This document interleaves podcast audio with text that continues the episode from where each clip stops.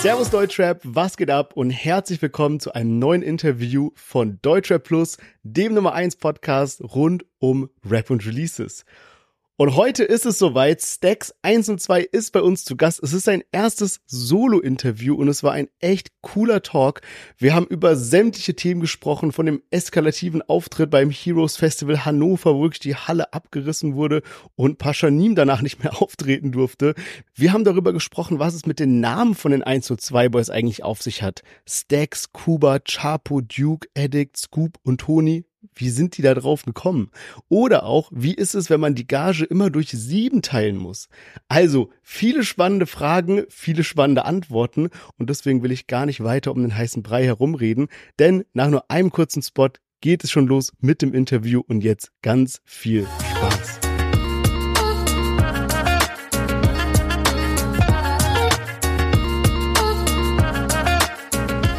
Yes, und viel Spaß bei dem Interview wünscht euch auch unser Podcast-Partner Nine Mile Wodka.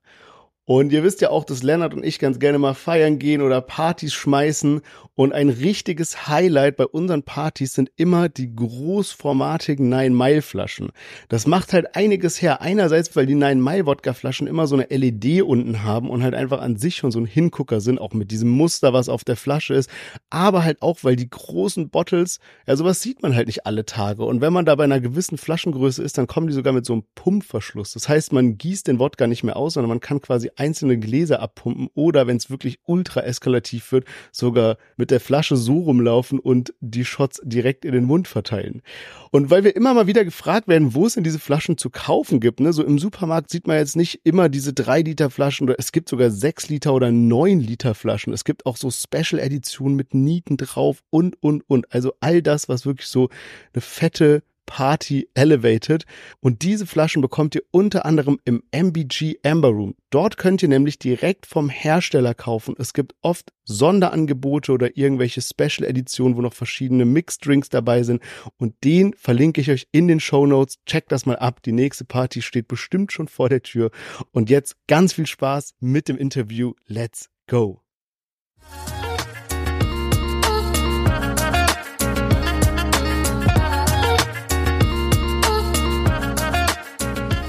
Ja, schön, dass ihr alle wieder eingeschaltet habt. Herzlich willkommen zum Deutsche Plus Interview und ich freue mich mega, weil heute ist Stacks 1 und 2 bei uns zu Gast und auch das erste Solo-Interview.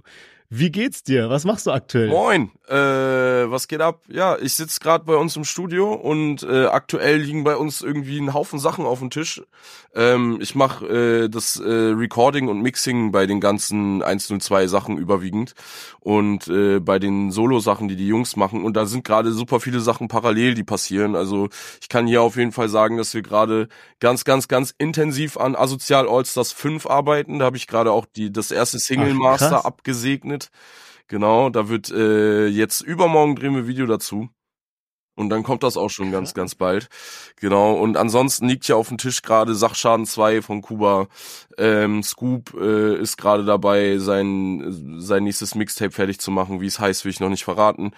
Äh, genau, Chapo macht auch fleißig weiterhin sein Album. Da fahren wir in drei Wochen zusammen eine Woche nach Norwegen und machen da auch noch Songs.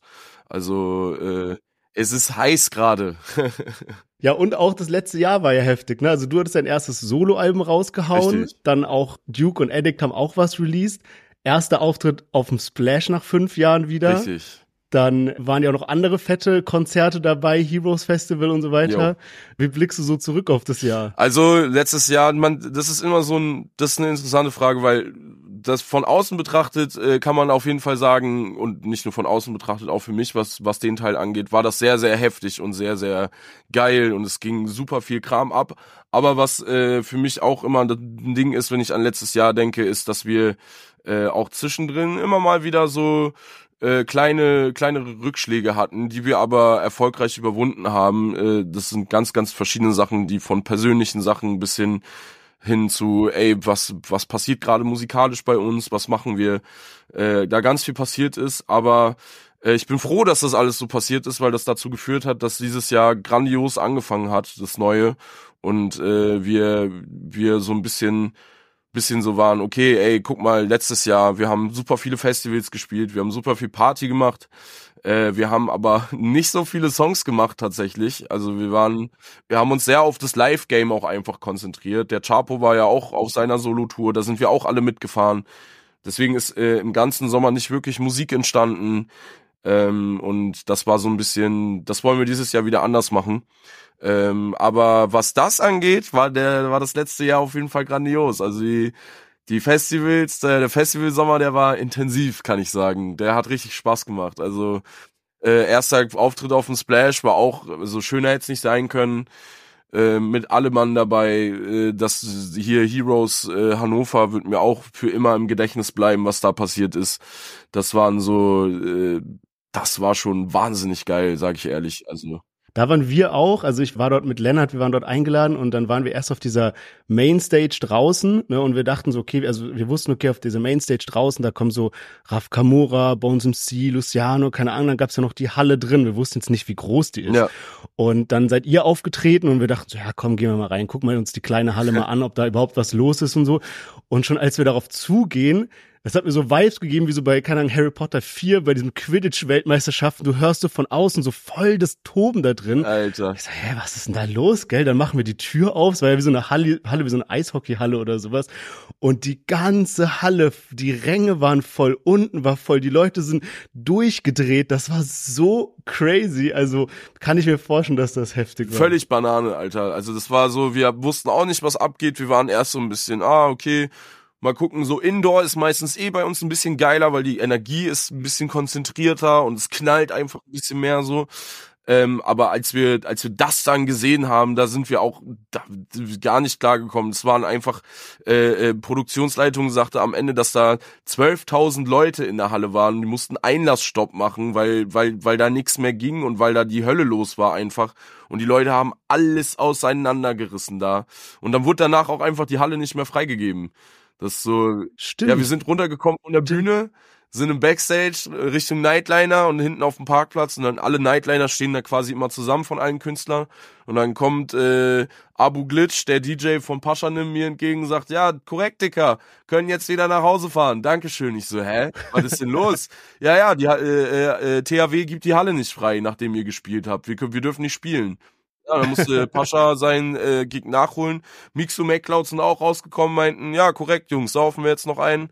Ähm, wir fahren wieder nach Hause, Alter. Wir waren den ganzen Tag umsonst hier.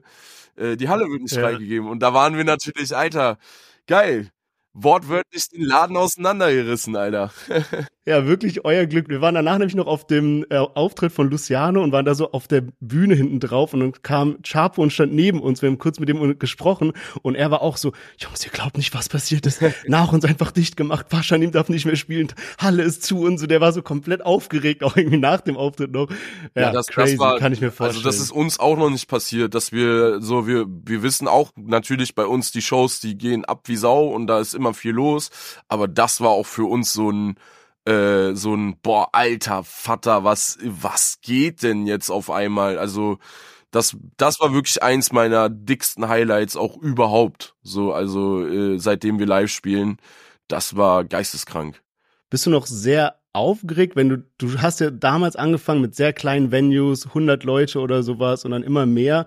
Wenn du jetzt so auf die Bühne kommst und auf einmal siehst du so eine Halle, ich weiß nicht, wie du hast gerade gesagt, wie viele Leute waren 12.000 12 Leute ja, oder ja. so. Das ist ja auch ein krasser Anblick, wenn du rauskommst und diese Menschenmasse vor dir siehst. Oder schaltet man da einfach ab und weiß, okay, jetzt wird die Show gespielt? Also bei mir, bei mir ist immer unterschiedlich so ein bisschen. Also es kommt so, also am nervösesten bin ich meistens, wenn irgendwie äh, Familie oder äh, engster Freundeskreis, Freundin irgendwie dabei ist, die alle nichts mit Musik zu tun haben und die dann auf einmal sich eine Show angucken. Das macht mich komischerweise immer, oder was heißt komischerweise, das macht mich immer so ein bisschen so, ich weiß nicht, wie ja, wenn man Weihnachten ein Gedicht vortragen muss bei seinen Eltern und so ist, ah, so ein bisschen. Ich weiß nicht, wie ich, wie ich den Vergleich ziehen soll, aber es ist so eine kindliches, ja. so ein kindliches Aufgeregtsein einfach und nervös sein. Ähm, und das habe ich auch manchmal bei den ersten Shows, die wir dann meistens so spielen, nachdem wir lange nicht gespielt haben. Aber eigentlich ähm, jetzt zum Ende des Sommers hin und da war das auch so, das fühlt sich immer an wie zu Hause. So auf die Bühne drauflaufen, das ist so unser Safe Space, das ist auch mein Safe Space, so ein bisschen, ich kann da machen, was ich will Ähm, wenn ich den fünften Wodka eh da in einer halben Stunde Show trinke, dann äh, dann kann ich das machen, wenn ich will. Ich kann einen Handstand machen, wenn ich will. Äh, ich kann äh, alles tun und lassen auf dieser Bühne und die Leute machen einfach Party miteinander. Äh, und das ist schon, das ist schon ziemlich geil und das so, das gibt mir schon, das gibt mir schon eher meistens eine Ruhe. Also ich fühle mich da schon sehr, sehr wohl mit auf jeden Fall. Das bockt übelst rein. Ja. Ja, Mann. Nice.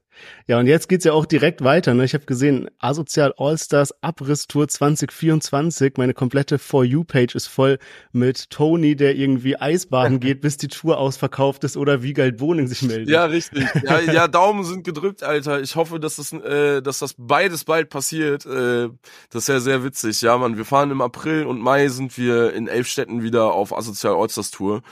Äh, dann auch mit einem neuen Asozial Allstars aber ähm, wir spielen natürlich auch irgendwie die die harten Kerndinger im Set, die immer da sein werden. Fans wissen, welche Songs gemeint sind. Und ja, man, das wird auch, da freue ich mich immer drauf. Also Tour ist immer geilste Zeit des Jahres. So, weil du bist nah an den Leuten dran, du kriegst direktes Feedback, nicht nur zu der Show, sondern auch zu der Musik allgemein. Wir haben auch so einfach so harte Kernfans, die teilweise zu fünf, sechs Shows kommen und das seit fünf, sechs Jahren ähm, die, die immer überall am Start sind und immer so ein bisschen Input geben zu der aktuellen Entwicklung und was gerade abgeht. Und man ist einfach auch mit seinen besten Freunden zusammen in so einem Bus unterwegs die ganze Zeit. Und das ist einfach die geilste Zeit des Jahres, sage ich wie es ist. Ist übertrieben anstrengend auch immer. Man kommt immer von Tour nach Hause und ist so, alles klar, Digga, ich brauche jetzt zwei Wochen äh, Nervenheilanstalt oder sowas. Aber das ist schon unbezahlbar auf jeden Fall. Also, ja, Mann. Ja, wird bestimmt wild. Ich fand's ganz witzig. Ich war bei euch auf dem Online-Shop und habe dann gesehen, dass man dort auch einen äh, 102 Boys Mundschutz kaufen kann für fünf Euro. Ja. Also wer da richtig abgehen will, ist auf jeden Fall schon mal gut ausgestattet. So ist es. Ja, danke auch an den Arzten, der uns äh, mehr oder weniger auf die Idee gebracht hat. Wir hatten nämlich jemanden im Publikum, der wollte unbedingt, dass Kuba ihm auf die Fresse haut äh, während der okay. Show und äh, ja, das das hat er bekommen und er hat sich drüber gefreut. ganz ganz weirde Geschichte, aber ja, sowas äh, passiert mal bei uns, ne? Krass. Ihr wart ja am Anfang auch sehr stark connected so zu Polen wegen Duke. Richtig. Und jetzt habe ich mal geguckt, bei den Tourstops ist, glaube ich, Wien dabei, ne? Aber jetzt kein Stop in Polen. Also ähm, ist das so ein bisschen abgeflacht oder hat sich mehr konzentriert jetzt auf Deutschland mit den Venues oder seid ihr da auch noch aktiv? Also das äh, Main-Ding von der Gruppe, das findet schon in Deutschland statt auf jeden Fall. Das Ding ist, dass äh, für eine deutsche Booking-Agentur ähm, ist immer einfacher oder das der einfachere Weg oder der normalere Weg ist halt in Deutschland, Österreich, Schweiz, im deutschen Raum eben eine Tour zu planen. Äh, wir sind aber trotzdem immer mal wieder irgendwie in Polen am Start ähm, auch wenn das jetzt auf der Tour nicht stattfindet. Ähm, wir haben auch gerade, vorhin ging es noch tatsächlich in der Gruppe drum, dass äh, Duke ähm, sehr gute Vorschläge gemacht hat für ähm, mit wem man noch äh, in Polen alles noch irgendwie was für fürs neue Tape oder sowas zusammen machen könnte. Schöne Grüße an Kobik und Bonus an der Stelle. Ähm, Genau, also da gibt's einen Haufen Freunde und einen Haufen Leute, die auch Bock darauf haben, sich eine Show reinzuziehen. Bietet sich halt immer mal irgendwie an. Also das ist dann meistens irgendwie dann eine Clubshow in Warschau oder sowas. Also irgendwie sowas wird auf jeden Fall auch noch passieren. Aber der, das Hauptaugenmerk ist schon auf jeden Fall in Deutschland. Da würde ich auch sagen, sind, ist der, ist der Großteil der 102 Hörer auch am Start. Auf jeden Fall. Du sitzt mir jetzt gerade gegenüber in einem sehr schönen Studio, in einem heilen Studio. Ja äh, das sehr gut ausgebaut ist. Aber das war ja nicht immer so, ne? Nee. Äh, ich habe da die Story gehört, dass bei euch irgendwie die Decke runtergefallen ist und das komplette Studio am Arsch war, nachdem ihr da quasi mit eigenem Schweiß und Blut euch endlich so ein schönes Studio in Berlin eingerichtet habt. Erzähl mal kurz nochmal diese Story, was da abgeht. Also das ist, oh, das ist, äh, das ist immer so, das ist immer ein hartes Ding auf jeden Fall, weil so, wie gesagt, ich mache das Mixing und Recording bei, bei uns und die Jungs haben mir so ein bisschen auch, das Studio ist so mit mein Baby, so, weil ich sitze hier dann den ganzen Tag und mach und tu alles und hast nicht gesehen. Und dann hatten wir nach jahrelangem Suchen endlich diese Immobilie, sind hier reingegangen, haben uns übertrieben gefreut, dass hier so geile Räume sind, haben direkt angefangen, äh, selber die Absorber zu bauen, die du im Hintergrund siehst. Das ist alles selber gebaut, haben hier richtig Arbeit reingedonnert und Ähm, dann haben wir so ein paar Jungs über eine Facebook-Gruppe äh, gefragt, ey, wie sieht's aus? Könnt ihr uns eine äh, Decke reinzimmern ins Studio? Und ähm, da haben die gesagt, ja, machen wir auf jeden Fall. Ich, ohne jetzt weiter zu erklären, ist keine offizielle deutsche Firma gewesen, weil wir konnten uns äh, den diesen hohen Betrag zu dem Zeitpunkt nicht leisten, einfach für so einen professionellen Ausbau und dachten uns einfach, ey, komm, holst dir ein paar Jungs ran, die machen das für ein bisschen weniger Geld und Materialkosten. Wird schon gut laufen. Genau, dann haben die hier die Decke reingezimmert. Wir haben hier fünf, sechs Monate oder vier, fünf Monate drin gearbeitet und dann kam ich hier irgendwann mal mit Edict rein. Wir waren im Nebenraum, man kann sich das vorstellen, man hat äh, eine so eine 25 Quadratmeter große quadratisch förmige Regie, da sitze ich jetzt auch gerade und dann hast du nebenan nochmal irgendwie 30, äh, 40 Quadratmeter länglichen Raum, wo dann so die Chill-Area drin ist. Und beides ist getrennt durch so einen Terrassentüreingang. Und dann war ich mit Addict hier, wir haben nebenan quasi gechillt, da kommt man dann auch rein, haben irgendwie so 10, 15 Minuten gelabert und dann irgendwann sage ich so, ja, ey, ich geh mal rüber. Und dann gucke ich hier rein und alles, äh, die ganze Decke liegt auf dem Boden. Du siehst nur Rockwool, nur Rigips äh, irgendwelche Stahlträger, die irgendwo rausgucken und hast du nicht gesehen. Und für uns ist erstmal auf jeden Fall nicht nur das Studio, sondern auch eine Welt zusammengebrochen, weil das war Corona-Hochphase, wo wir gerade rausgekommen sind. Wir hatten keine Kohle, also wir, weil live einfach nicht stattgefunden hat und alles andere an Einnahmen gereicht hat, um um es irgendwie am Leben zu erhalten, aber nicht irgendwie um sowas zu kicken und dann passiert das auf einmal und wir wissen einfach auch nicht, also drei, vier Monate lag das hier erstmal brach auf jeden Fall. Ähm, und wir waren so, scheiße, Digga, wir müssen jetzt wieder in andere Studios, du bist wieder weniger flexibel im Arbeiten und bla und hast du nicht gesehen. Äh, und waren so, ey, was, was machen wir jetzt? Und dann kam Gott sei Dank äh, irgendwie eine Kooperation mit Amazon zustande die haben dann gesagt, ey Jungs, pass auf, äh, wir schmeißen euch Geld dazu zum Ausbau eures Studios.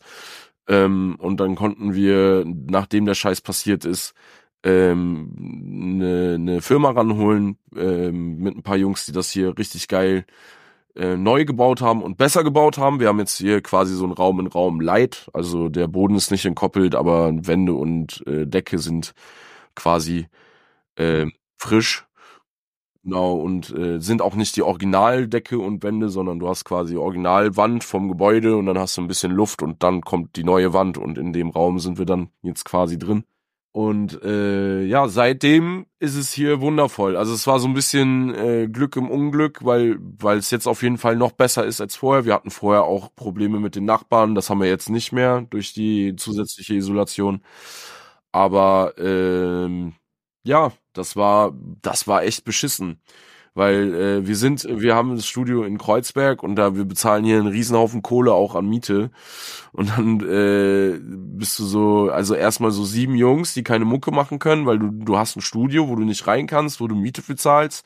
Kommst gerade aus so einer kleinen wirtschaftlichen Krise wegen Corona, wie gesagt. Das war schon so ein bisschen, war schon ein bisschen hart auf jeden Fall. Also, äh, aber wir haben es äh, hingekriegt auf jeden Fall.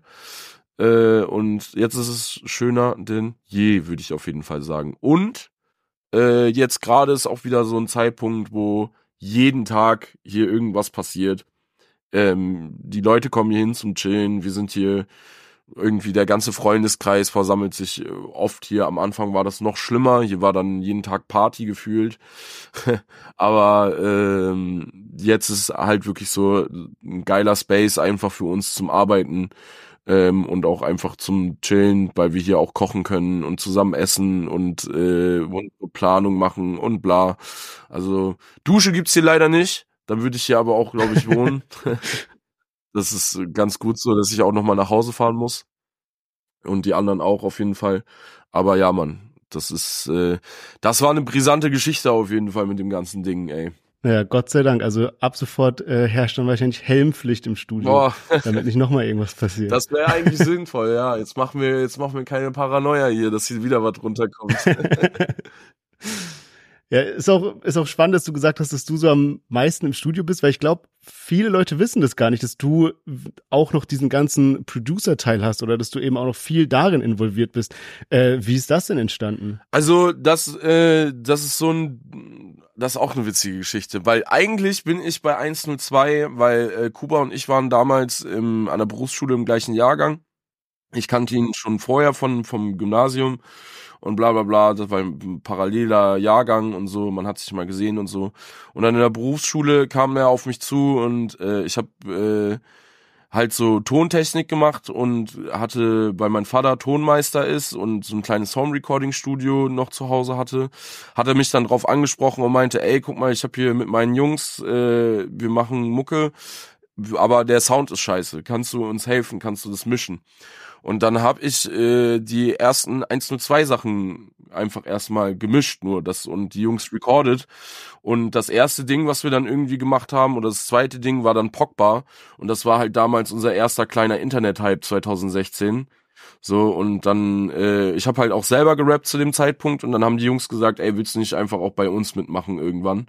Und dann hat sich das so miteinander irgendwie verlaufen. Und jetzt ist es äh, äh, nach, weiß ich nicht, vier, fünf, sechs, sieben, acht Jahre später, äh, ist es immer noch so, dass wenn, wenn wir irgendwo hinfahren, dann nehme ich die Jungs eigentlich immer auf und äh, mache auch eigentlich einen Rough Mix zumindestens oder wir machen, also ich nenne das immer dieses kreative Mischen. Nicht, es geht nicht primär darum, irgendwie die Vocals clean zu kriegen, sondern äh, nochmal reinzugehen, was man mit so technischen Sachen, mit Hall-Effekten, Echo-Effekten etc., was es da alles gibt, wie man noch das Maximum aus dem Song einfach rausholen kann.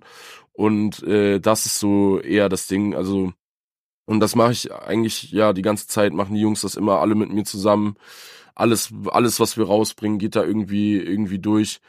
Ähm, meine Hände in Anführungszeichen und äh, ich sitz dann den ganzen Tag einfach hier und beschäftige mich mit der Mucke von den Jungs in der Postproduktion, wie man so schön sagt. Und ja, man, das bockt ziemlich rein. Also es ist auch so mein mein äh, mein Nerd-Ding einfach, würde ich sagen, äh, dass ich hier sitze und mir irgendwelche Plugins angucke und zwei Stunden eine Vocalspur EQ und komprimiere, damit am Ende doch nur alles klippt und laut ist. Aber äh, das ist so das ist so mein Ding. Alle Engineers da draußen wissen, was gemeint ist. Wenn's klippt, dann klippt.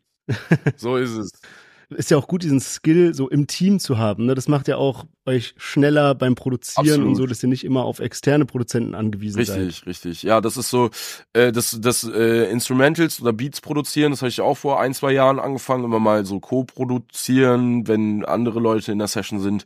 Aber das ist wirklich schon ganz geil, weil mittlerweile also wenn die Jungs hier hinkommen und die haben eine Idee, dann kann man das in 10, 15 Minuten schnell einfach eben so umsetzen, dass man auch wirklich eine Vorstellung davon bekommt, wie es am Ende sein äh, könnte, weil ich war immer großer Feind von diesen, ähm, man präsentiert Demos und muss den Beisatz dazu geben, dass das ja noch ungemischt ist.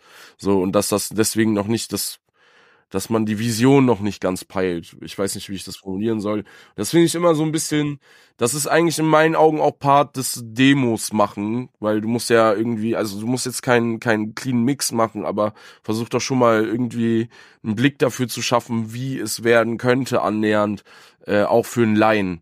Also, also was heißt für einen Laien? Für jemanden, der einfach ganz normaler Musikkonsument ist und sich mit diesem ganzen Scheiß einfach nicht auskennt. Der kann, der hört nämlich ein schlechtes Demo oder ein ungemischtes Demo und sagt einfach, hm, das klingt irgendwie nicht wie ein Song klingt und dann ist das, kommt der, kommt die Emotion gar nicht mehr durch oder sonst irgendwas. Und das war so ein bisschen, war so immer das Ding, was äh, bei uns beim Arbeiten immer, immer vorrangig war, dass man schnell irgendwie Ideen umsetzen kann und irgendwie einfach sehr flexibel ist in dem, was man macht. Das ist ein unglaublich großer Vorteil auf jeden Fall. Das macht für mich das Mucke machen auch einfach leichter, weil ich kann, ich kann mich selber mischen, ich kann mich selber recorden, so, das ist so, ich weiß genau, was ich haben will. Äh, das ist schon, ist schon ein geiler Vorteil auf jeden Fall. Kann ich nur empfehlen. Ja. Du hast eben schon erklärt, wie du zur, zu den 1 und 2 Boys gestoßen bist und auch, dass du davor schon gerappt hattest.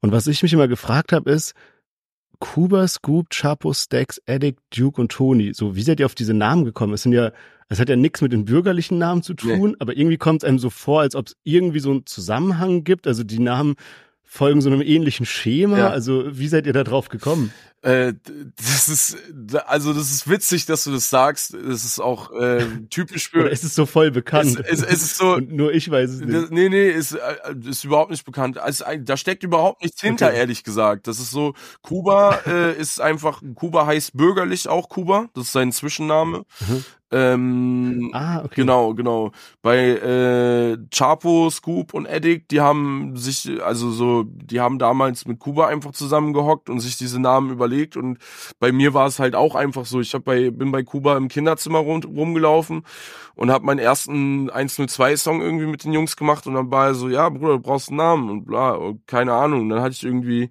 bisschen Knete in der Hand gerade und dann war so, ja, Stacks ist doch cool. ja, komm, dann machen wir Stacks und fertig.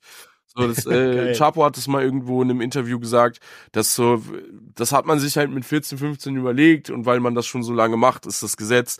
Aber äh, ich weiß nicht, ob ich mich, äh, ob man sich nicht heute noch mal einen anderen Namen überlegen würde. Aber konnte ja auch keiner wissen, dass das so ein Riesending wird auf einmal. Ne? Also wir dachten uns, okay, für die tausend Leute, die das jetzt hören, so, ja, hier heiße ich Sex, fertig und äh, Ja. gut ist. Aber ja, das ist schon, ist, ist witzig auch tatsächlich. Ja, die Namen passen alle sehr gut zueinander, das stimmt. Das ist mir noch nie vorher aufgefallen. Also, das klingt, als hätte man sich das so richtig zurechtgelegt, aber ist es gar nicht. Ja, das, deswegen kann ich mir vorstellen, wenn ihr jetzt nochmal überlegen würdet und so ganz analytisch rangeht, wahrscheinlich würde nicht so was Cooles bei Nee, das rumkommen. stimmt, das stimmt, das stimmt. Wahrscheinlich ist es deswegen, fühlt es sich so nice an, weil es einfach aus dem, völlig dumm aus dem Bauch raus immer war.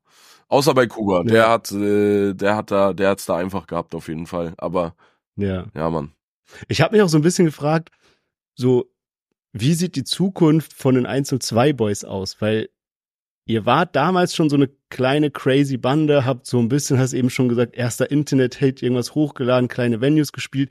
Jetzt seid ihr dieselbe Bande, aber sp- spielt halt so die größten Bühnen, mehr Hörer, neue Songs und so weiter. Wie sieht die Zukunft aus in so fünf Jahren, in zehn Jahren oder sowas? Also mehr einzelne Dinger, mehr Features, keine Ahnung, gibt's da so einen groben Plan? Nee. Ähm, Nee, wir haben, wir sind immer, äh, das kann ich direkt vorwegnehmen, wir sind, wir sind genau das, was man da auf der Bühne sieht, so ein unstrukturierter, wilder Haufen und äh, wir planen nicht weiter als das nächste Jahr meistens. Ähm, und sind so und lassen alles andere mehr oder weniger passieren und auf uns zukommen. Also wir machen jetzt aktuell Asozial Allstars 5, ähm, dann die Solo-Projekte, die anstehen. Aber wir waren auch, wir überlegen uns auch gerade, wie, was kommt nach Asozial Allstars 5. Wir haben ein Gruppenalbum gemacht, 102, jetzt ist es 2021 rausgekommen. Äh, und da ist auch die Überlegung irgendwie, machen wir noch mal ein Album, machen wir noch mal ein Mixtape, ähm, wird es irgendwann noch mal ein Asozial Allstars 6 geben?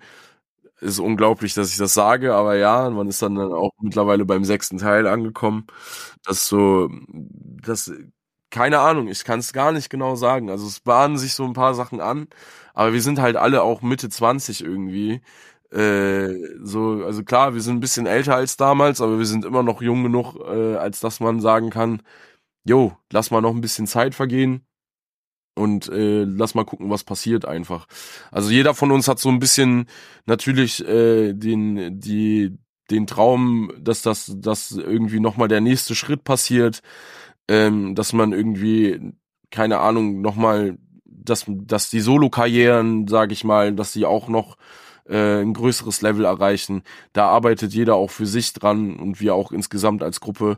Aber äh, wo, wo das als Gruppe insgesamt irgendwie hingeht, kann ich überhaupt nicht sagen. Also in meiner Traumvorstellung fahren wir in zehn Jahren immer noch auf Tour, einmal im Jahr. Ähm, und und und nehmen irgendwie alles auseinander und alle Leute wissen seit 10, 15 Jahren, ey, wenn die Jungs irgendwo spielen, das ist geil, da gehen wir hin auf jeden Fall. Das wäre das würde ich mir wünschen auf jeden Fall, wenn das so ist. Ansonsten, ja, mal gucken, was passiert, ne?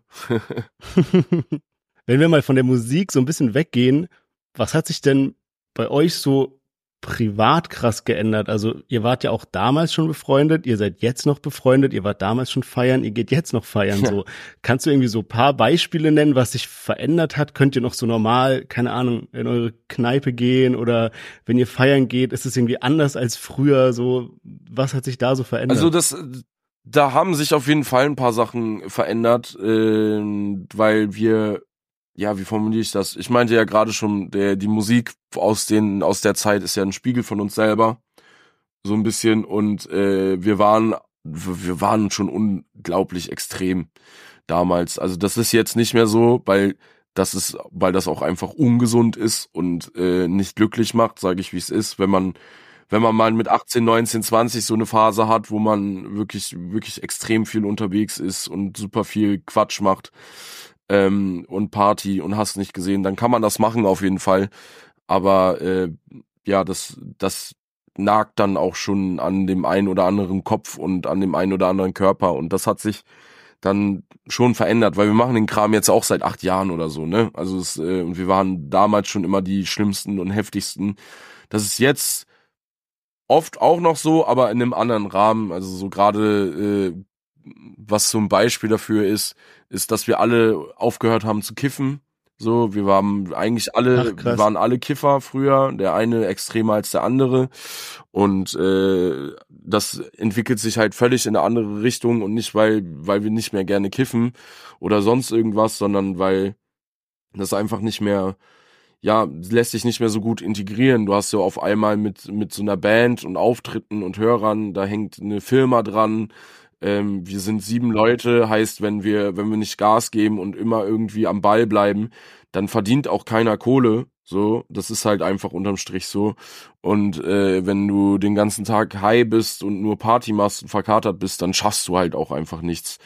So, und äh, das ist so, das, das mussten wir irgendwann feststellen. Wir sind zum Glück sieben Jungs und können alles irgendwie aufeinander verteilen aber äh, da haben sich schon so ein paar Sachen geändert, weil gerade wenn es dann auch um in jeder Art Konsum ist irgendwie eine kleine Gefahr drin. So kann man auf jeden Fall sagen. Ne? Also eine kleine bis große Gefahr, dass du durch Regelmäßigkeit da einfach irgendwie in eine Sucht reinrutscht oder sonst irgendwas. Und da hatten wir einfach jetzt keinen Bock drauf, dass das passiert bei uns. Also deswegen ist so ein bisschen ja, ich, so, ein, so ein ganz kleines bisschen erwachsen werden ist mit reingekommen auf jeden Fall. Wenn wir irgendwo hinfahren, auf irgendeine Industrieparty oder Festival und wir treten durch den Tisch, dann treten wir auch durch den Tisch. So, aber äh, nicht mehr vier Tage die Woche. So, weil, wie gesagt, das ist auch, das hat nichts mehr mit Spaß zu tun am Ende. Da können mir die Leute, die vier oder fünfmal die Tage, in, äh, die die Woche sich einen reinstellen, können mir erzählen, was sie wollen. Die haben, die haben ein Problem einfach, weißt du, und keinen Spaß daran. So, das ist äh, was anderes. Und ich will auch noch mit äh, 35 irgendwo hingehen und Spaß haben können und nicht sagen müssen, oh, ich darf kein Bier anfassen, weil ich mit mit 25 nicht wusste, wann Ende ist. So. Glaube ich dir, ja. Ist ja auch dann ein großer Vorteil von der Siebener Gruppe, wenn man auch noch befreundet ist dazu, dass man da so einen gewissen Halt hat und dass man eben sagen kann, okay, dann hören alle zusammen auf. Ne? Richtig. Also so kann mir vorstellen, dass es vielleicht einfacher ist, als wenn man jetzt als Einzelner diese Entscheidung für sich Das trifft. stimmt absolut. Und das ist so, das geht halt auch, das, das kann ich auf jeden Fall auch sagen, es geht auch über Kiffen hinaus, ne? Ob es Alkohol oder andere Substanzen sind wir hatten, wir hatten innerhalb der Gruppe in den letzten Jahren viele Erfahrungen und auch viele Probleme, wo du als Freundesgruppe, genau wie du sagst, man sitzt zusammen, wir sieben sitzen zusammen. Und dann, äh, Digga, sag ich wie es ist, dann wird's halt, dann wird's halt kurz ungemütlich und scheiße, weil man sich mal ehrlich in die Augen gucken muss und da Probleme sind einfach wegen dem ganzen Kram. Aber äh, genau das ist dann auch wieder das Schöne, dass wir, dass wir eine kleine Familie sind und man sich am Ende in den Arm nimmt und sagt, ey, du musst da nicht alleine durch. Äh, wir, wir schaffen das mit dir zusammen und dann klappt das auch. Also das ist schon, sehr wertvoll und ein großer, großer, großer wichtiger Punkt gewesen, auch in den letzten Jahren. Gerade wo es dann halt auch mal scheiße lief, so diese, ne, also so Krisen machen ja sowas immer. Diese zwei Jahre Corona waren scheiße, dann letztes Jahr Indizierungen und so ein paar andere Sachen, die nicht gelaufen sind. Und dann ist immer so, ne, muss man sich immer wieder zusammenraufen, sich hinsetzen und sagen, ey, auch wenn wir gerade Probleme an der Schnauze haben, das kriegen wir hin und äh, nicht in irgendeinen Kram abrutschen oder sonst irgendwas. Also ja, das macht's schon einfacher auf jeden Fall. Ja, du hast, also weil du auch gerade so dieses Thema Kohle angesprochen hast, ähm, ich musste da neulich dran denken, ich, ich habe einen Kumpel aus Mannheim und der war früher DJ und der war von einem DJ-Duo und der hat es zusammen mit seinem Bruder gemacht und die haben dann auch immer größere Shows gespielt, auch so Time Warp und sowas. Mhm. Und ähm, irgendwann hat er aber auch aufgehört, weil er halt so, ne, hat dann irgendwie Freundin, Frau gehabt und hat halt so gesagt, okay, du musst immer die Kohle die ja eh schon so ein bisschen unsicher ist, wenn du so eventmäßig unterwegs bist und dann immer alles noch durch zwei teilen.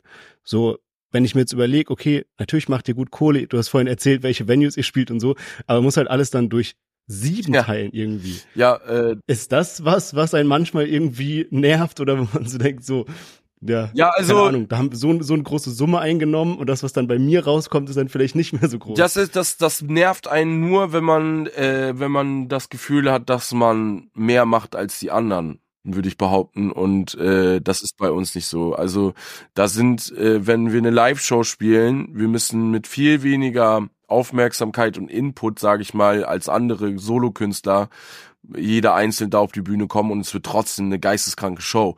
Das ist, wir müssen, wenn wir ein Album machen, muss jeder drei Parts und zwei Hooks schreiben und dann steht ein Album. So während ein Solokünstler irgendwie äh, wochenlang oder monatelang ins Studio geht und äh, ganz anders arbeiten muss. Und wir haben uns auch irgendwann darauf geeinigt, ey, einer für alle und alle für einen, äh, wir machen das zusammen. Und wenn irgendjemand seine Solokarriere hat, wie der Chapo zum Beispiel, der, der teilt da nicht durch sieben Mann. Also wenn der sein Album rausbringt und das gut läuft, dann ist das sein Scheiß. So, das ist, und das gönnt jeder vom Herzen in der Gruppe. Und das ist bei jedem anderen genauso, der seinen Kram macht. Und was wir in der Gruppe machen, das wird halt fair gesplittet. Aber dafür hängt sich halt auch, äh, hängt sich halt auch die ganze Gruppe äh, rein ins Thema und äh, damit ist das völlig für mich in Ordnung. Es ist so klar, man muss so gerade wenn man so gut befreundet ist, man muss über Geld sprechen können so und das ist so man muss solche Sachen einfach ansprechen. Das mussten wir auch einfach lernen so über die Jahre. Wir haben auch viel verkackt mit Geld einfach äh, ob es Steuern sind oder sonst irgendwas. Äh, einige von uns haben immer noch mit den ein oder anderen Sachen zu kämpfen. Aber äh, so, da muss man drüber sprechen können. Und wenn irgendjemand sagt, ey, ich habe hier irgendwie Scheiße gebaut und ich habe hier dieses und dieses Problem und ich brauche Kohle, äh, dann, dann macht man das auch, weil man als Gruppe da irgendwie ein bisschen, ja, einfach, das hängt alles unglaublich hart miteinander zusammen, dieses befreundet sein, über Probleme reden, Kohle-Ding, so, das so, da, da begegnet man eigentlich nie irgendjemanden mit, mit irgendwie Missgunst, geschweige denn, ey, boah, ich hätte jetzt eigentlich, ich hätte jetzt eigentlich gerne mehr. Also so, wir haben auch manchmal den Gedanken, ey, wenn 102 Boys äh, ein oder zwei Leute wären, boah, dem würde es richtig, richtig gut gehen, auf jeden Fall. Ähm, aber ist es schlimm, dass es nicht so ist? Nee, ist es eigentlich nicht, weil jeder von uns hat, wir haben uns als Gruppe und das läuft so gut, dass wir davon mehr oder weniger leben können. Und äh, dann kann jeder noch daraus darauf basieren, vor allen Dingen seinen Solokram machen und das ist schon, das ist schon ganz ja. geil auf jeden Fall. Und wie gesagt, einfach der Aspekt, man muss halt auch nur ein Siebtel Arbeit einbringen. So, das kann man ganz einfach so unterm Strich sagen ja. äh, und profitiert genauso davon wie alle anderen natürlich auch. Und dann äh, ist das Ziel einfach noch mehr zu machen, damit der, äh, damit das Siebtel noch besser schmeckt einfach. Weißt du, das wird eher der Spirit sein, bevor man bevor man anfängt, irgendwie bei einem, bei einem der anderen auf, auf, auf das Stück zu gucken und zu sagen, ey, das ist eigentlich meins oder was auch immer. Ähm, genau, ja. das ist schon, das funktioniert gut bei uns. Ja, sehr, sehr cool. Ich meine, vor allem, wenn man sich mal so anguckt im Deutschrap, wie viele Gruppen, Freundschaften, was auch immer schon gescheitert sind an irgendwelchen Prozenten, Verträgen und so weiter. Ja, ja. Äh, da ist natürlich ein großer Vorteil, wenn man darüber offen sprechen kann. Nee, sehr, sehr nice. Ich hatte mir ähm, eine Closing-Frage noch rausgeschrieben. Jetzt hast du eben so ausgeschweift, wie vernünftig ihr mittlerweile geworden seid. Eigentlich wollte ich dich fragen, so als Einzel-2-Member, was so deine Tipps sind als Rapper, wenn man solche Touren spielt und gefühlt auch viel feiern geht auf Tour. Hab ich Tipps. Was sind so deine besten Katermethoden und äh, wie schafft man das so oft hintereinander zu spielen, wenn man gleichzeitig feiern Das geht? schafft man. Also das ist so, äh, das ist so bei mir ist so ähm, also vernünftig essen und damit meine ich nicht unbedingt, äh, dass ihr jetzt auf eine gesunde Ernährung achten solltet, aber immer auf jeden Fall vernünftig was fressen. Das ist das A und O. Auf Tour siehst du mich entweder den ganzen Tag essen oder trinken. Also das ist so, das ist so, und da, ich trinke auch extrem viel Wasser über Tag auf Tour. Also wir, wenn dann auch jeden Abend während der Bühnenshow irgendwie Alkohol getrunken wird, musst du das irgendwie auffangen. Und äh, da das ist einfach so viel essen, viel Wasser trinken. Dann gibt's natürlich äh, die ein oder anderen äh, magenberuhigenden Mittel aus der Apotheke. Das kennt ja jeder irgendwie. Wie heißt das hier nochmal? Elotrans, genau. Kann ich auch empfehlen für einen absoluten Durchhänger. Aber was halt auch äh, gut funktioniert, ist weitermachen, ne? Also das ist so, wenn, wenn du, wenn du schon durchhängst, ist, dann, dann mach dir noch mal eben ein, zwei Bierchen auf und dann, äh, dann schaffst du das auch. So, das, das geht schon, Geil. das geht schon. nice, das war doch ein schönes Schlusswort. Ja. Sehr, sehr cool. Ja, hat mich sehr, sehr gefreut, dass du bei uns im Interview warst. Sehr gerne. Und erstmal jetzt super viel Erfolg mit all den Projekten, was du erwähnt hast. Album, Tour, alles, was ansteht. Sehr, sehr nice. Ja, Mann, vielen lieben Dank auch für die Einladung, dass du, äh, dass es trotz Verspätung geklappt hat so gut. Und äh, ja, Mann, bis zum nächsten Mal.